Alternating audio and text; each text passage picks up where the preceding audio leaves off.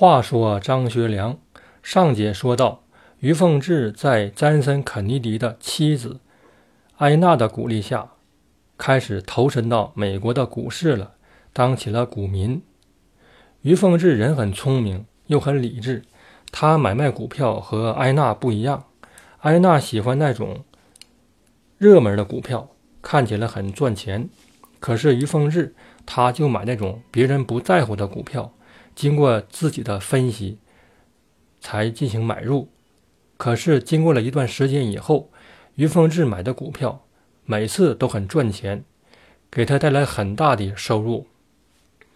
这样用了几年时间。于凤至通过买卖股票就赚了很多钱，她由过去靠她丈夫给她的生活费维持生活，变成了自己的经济独立了。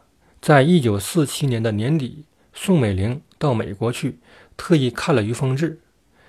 看完于凤至之后，他对于凤至的变化很惊讶，他就给张学良写信，在信中大大的。赞扬了于凤至一番。他在信中说：“呀，说凤姐姐把加州的家布置的体面气派，不但那所房子让我见了会想起你们从前在北平时的顺城王府的格局，而且让我惊奇的是，他用炒股票赚得的收入，还在昂贵的美国高级居住区买了一套带花园的房产。”信中说的带花园的房子，就是指于凤至在洛杉矶好莱坞好莱坞山顶上买的那个平城的带花园的别墅。好莱坞的山顶上那个别墅，那个价值不菲呀，都是当地的明星名流他们在那里生活和居住啊。于凤至买的这个别墅，据说是好莱坞的影星。英格丽·褒曼的林泉别墅。于凤至他发现股市不好的时候，他就撤资了，把这个钱用于投资地产了。他在旧金山、在好莱坞投资很多地产。有一次，他看上了好莱坞城郊的一个农宅，这个农房啊，在一片荒地上。当时他不假思索的就把。这片地给买了下来。过了几年时间，一家美国的旅游公司看见于凤至的这片地，就相中了。因为于凤至把这片地进行了绿化，种了很多草坪，这个旅游公司就出高价从他手里边把这个地买了过来。于凤至因此赚了很大一笔钱。像这样成功的生意啊！于凤至做了很多次，所以她变得富有了。她呢，不时的给国内她的丈夫汇款，来帮助张学良他们的生活。这个时候，于凤至就把他的二儿子张鲤鱼安排在他身边，让他做财务，给他管财务。张鲤鱼呢，很喜欢运动，经常开赛车什么的。于凤至非常思念远在台湾的丈夫，在一九四七年的五月份，台湾当局获准让大陆的莫德惠来看望张学良了。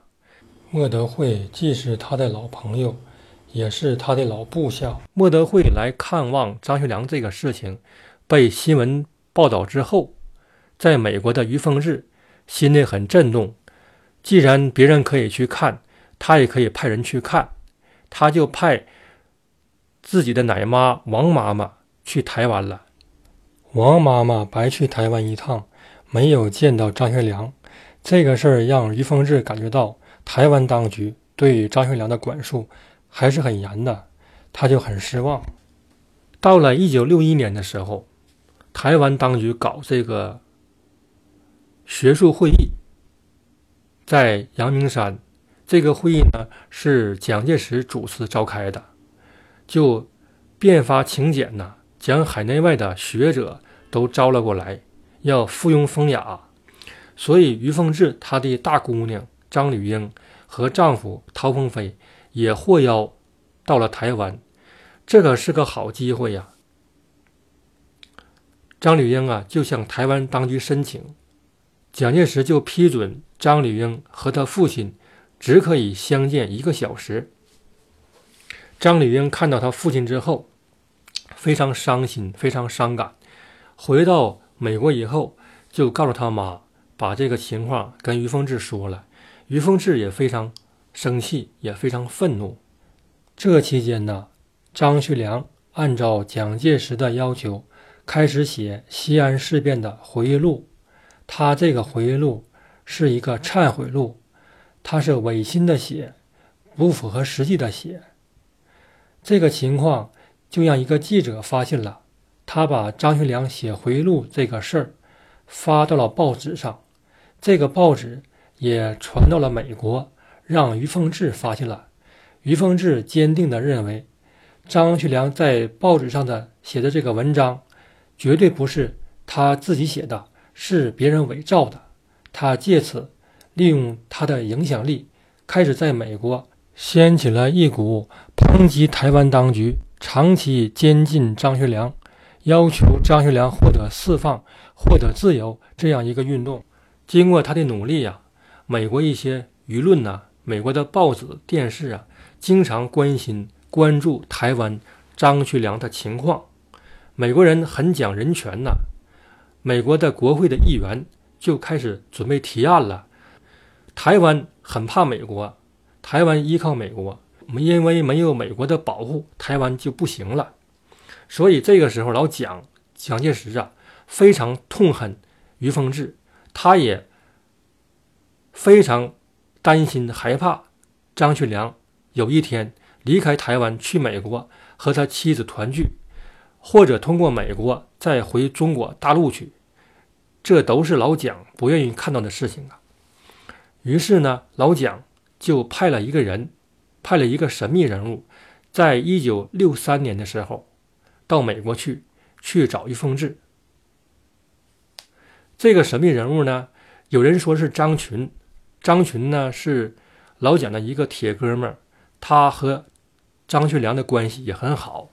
有人说是张学良的弟弟张学森。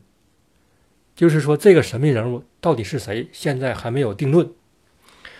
他到了于凤至的家里之后，对于凤至就摊牌了。于凤至对这个人呢也很反感，就问他：“你来做什么？”这个人说：“呀，我来了只有一个目的，就希望你尽快的和张学良离婚呐。”于凤至一听这个话，非常生气。这个人呢就跟于凤至说了：“说你现在在美国声援，要营救你的丈夫，你以为你的行为做得很对，岂不知啊？”你是帮了倒忙了，你是在害张学良了。这么长时间过去了，老蒋对你丈夫啊都不太注意了，都快把他忘了。可是你这么一一豁了，你这么一闹啊，他又反而注意起你丈夫来了。他怕你丈夫通过你呀能够离开台湾和你团聚，所以说你要在美国这么一搞的话，老蒋很快要啊对你丈夫。采取措施了，而且你丈夫张学良已经认错了，已经认罪了。特别是赵四啊，他感谢政府对他们的宽大处理呀。现在当局对他已经很好了，所以说呀，他不经过当局允许，他离开台湾的那一天就是他的死期呀。所以你自己，你好好想一想，你看你怎么办？于凤至听这些话呀，心如刀绞，就没有办法了。后来过了不久，在一九六四年的年初，他的女儿张女英啊和女婿带来了她丈夫张学良的一封信。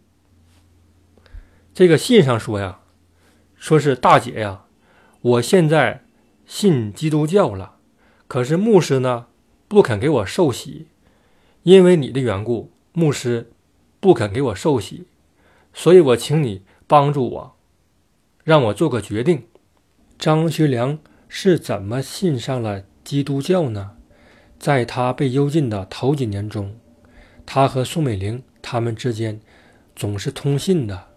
宋美龄发现张学良在研究佛学，他就赶紧跟张学良说：“你不要学佛学了，你要学习圣经吧，把你的一切交给主吧。”宋美龄本身是信主的，他就向张学良传福音。张学良在幽禁中，自然很听宋美龄的话，所以他慢慢的就信主了。要成为主的信徒，必须参加受洗，就是洗礼这个仪式。这个时候，宋美龄就对张学良说了：“说你海外还有一个于凤至，身边还有一个赵一荻。圣经上说，一夫一妻呀，亚当只有夏娃，所以你要做出选择，你到底是要于凤至，还是要身边的赵一荻？因此。”在宋美龄的暗示和要求下，张学良为了入教，为了参加洗礼，他就给海外的于凤至写了这么一个信。宋美龄的这个做法，暗暗的帮助了她的丈夫蒋介石，也是阻隔张学良去美国与他妻子团聚的一个最好的办法。于凤至一看这个。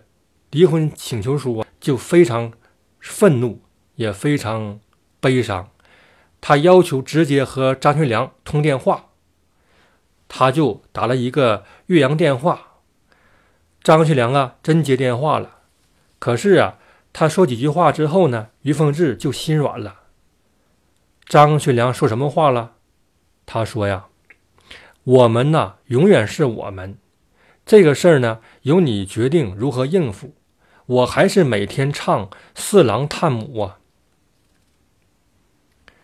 就这么三句话，让于凤至啊，他的愤怒啊，他的这个忧伤啊，他的埋怨呐，全消失了。他心里想：我们永远是我们。这句话呀，就表示这个离婚这个事情只是一个形式啊，离婚协议书啊，不能阻隔他们夫妻呀。他们永远是夫妻，她永远是张学良的妻子，她也永远是他的丈夫啊，所以他痛快的就签了字了。签字以后呢，他还给张学良和赵一荻写了一封信：你们之间的爱情是纯洁无瑕的，堪称风尘知己。尤其是以霞妹妹无私的牺牲自己的一切，任劳任怨。陪侍汉卿，真是高风亮节，世人皆悲呀！其实你俩早就应该结成私梦，我仅在异国他乡对你们的婚礼表示祝贺呀。然后于凤至又对他女儿张女英表示：“你们的心意呀，我都明白。我是个通情达理的人，汉卿的苦处我不是不知道，我自己也曾经想过这件事。”赵氏小姐是位难得的女子，二十五年来一直陪着汉卿同生死、共患难，一般人是做不到的。所以我对她也十分敬佩。现在由他陪着汉卿，汉卿高兴，我也高兴啊。至于我个人的委屈，同他们所受的无边苦处和寂寞比起来，又算得了什么呢？只要能使你父亲有安慰之心悦，我任何事情都答应了。于凤至他这个表示啊，让他女儿都动情啊。实际上，他为什么同意离婚呢？一个是张学良跟他说，跟他表白，我们是我们，我们永远是夫妻。另外一个，他深知张学良的处境，之前那个神秘来客已经跟他说了。张学良如果擅自离开台湾的话，就是她的死期呀。她能希望她丈夫死吗？她为了改善她丈夫的一个生存环境，就被迫同意和她丈夫离婚了。她认为她丈夫是一个笼中的鸟，蒋介石啊随时可以捏死他，所以他无奈呀，绝望啊，只好这样做了。虽然于凤至和张学良。办了离婚协议，可是于凤至始终没有放下张学良啊。在此后啊，他经常给张学良寄东西、寄物品。可是张学良呢，就慢慢的对他冷落了。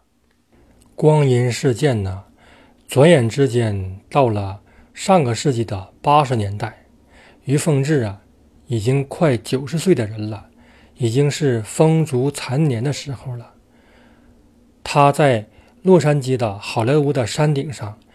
有两个大的花园别墅了，一个别墅他自己住，附近那个别墅由他的孙女康妮来住。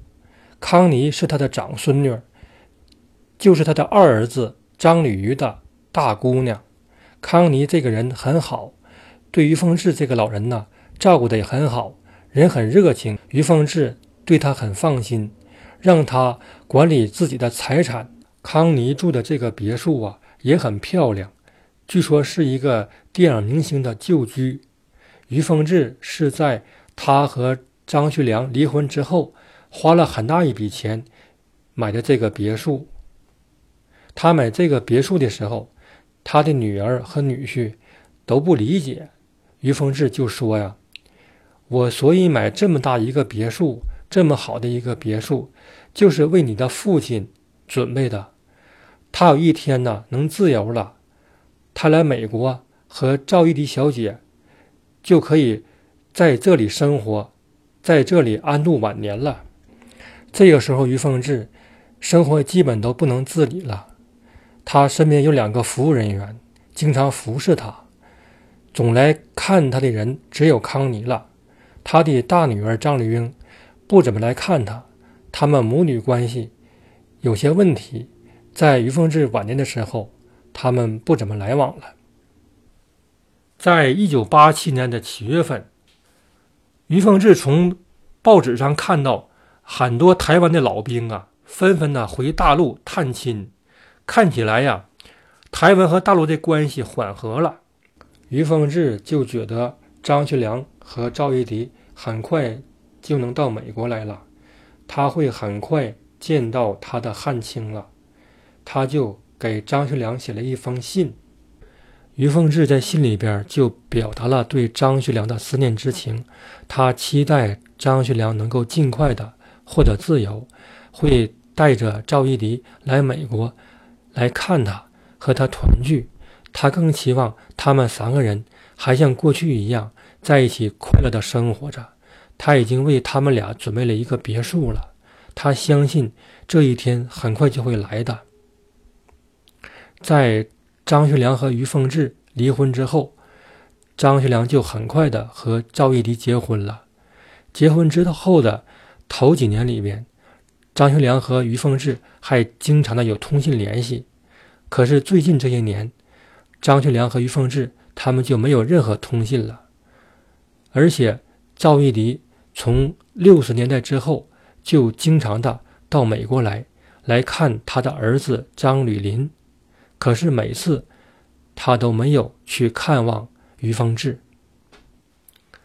这个信呢，寄出去两个月之后，张学良她曾经的丈夫给她回信了。这个信呢，只有几十个字。这个信里说：“凤至姐，谢谢你的来信，感谢上帝，我们的一切都很好，更感谢主领导我在他里面。”有喜乐平安，愿上帝祝福你，愿你在他里面有恩惠平安。汉卿手起，一九八七年九月二十一日。于凤至啊，几十年的思念、想念，为她丈夫做的一切，就换来这样一封信呐。所以于凤至啊，心内万念俱灰呀，非常痛苦。她的身体状况相当的不好了，已到了行将就木的时候了。每天的生活都不能自理，吃喝拉撒都需要别人来处理。经常来看他的只有康妮和他的干儿子萧朝志。他每天身边的人只有一个保姆和一个厨师。他每天呢，就是躺在床上，看着墙上的。那些老照片发呆，看着照片上的张学良、张汉卿，他生活在回忆中。在一九九零年的三月二日，于凤至女士在睡梦中就去世了，享年九十二岁。他把他的两个大别墅都给了他的孙女康妮了。按照他的遗嘱，他被葬在了比弗利山上的一个辅乐园的墓地里面。那个墓地是他在几年前买的，提前买的。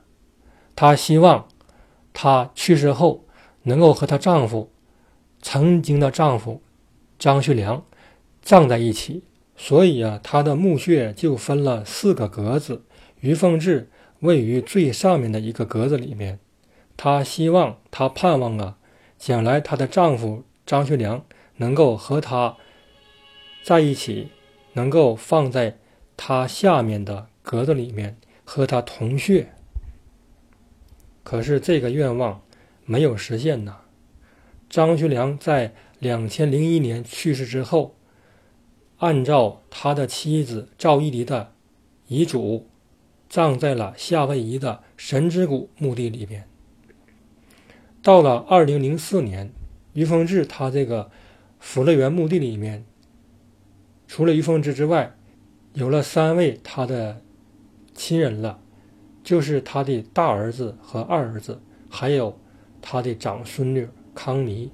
康妮在二零零四年也去世了，他把于凤至给他的别墅都变卖了，就搬到了羚羊谷去居住了。后来去世，在于凤至的墓志铭上。写了这样一句话：“献给爱的纪念，妮妮。”这个妮妮就是他的长孙女康妮的爱称。在于凤至去世后的几个月，就到了一九九零年的六月一日，张学良在台北办了九十大寿，公开露面了，恢复自由了。他在一九九一年春天。带着赵一荻就去美国探亲去了。可是到了美国之后，他没有去于凤至的墓地给他扫墓，没有给于凤至进行任何祭奠活动。张学良为什么要对于凤至这样？于凤至对他倾尽了半个世纪的等待和深情啊！在二零零五年九月份，于凤至的老家吉林省的双辽市，特意建了一个。张学良、于凤至纪念馆在张学良的老家辽宁省台安县，又进行了张学良、于凤至他们夫妇的衣冠冢的安葬仪式，在形式上为于凤至了却了一个心愿。昔人已乘黄鹤去，此地空余黄鹤楼了。下面就念一下她的丈夫。在湖南远陵被幽禁的时候，张学良给于凤至写的一首诗，来作为本节的结束。清明凤至不一般，凤至落到凤凰山，深山古刹多梵语，别有天地非人间。好，谢谢，下节再见。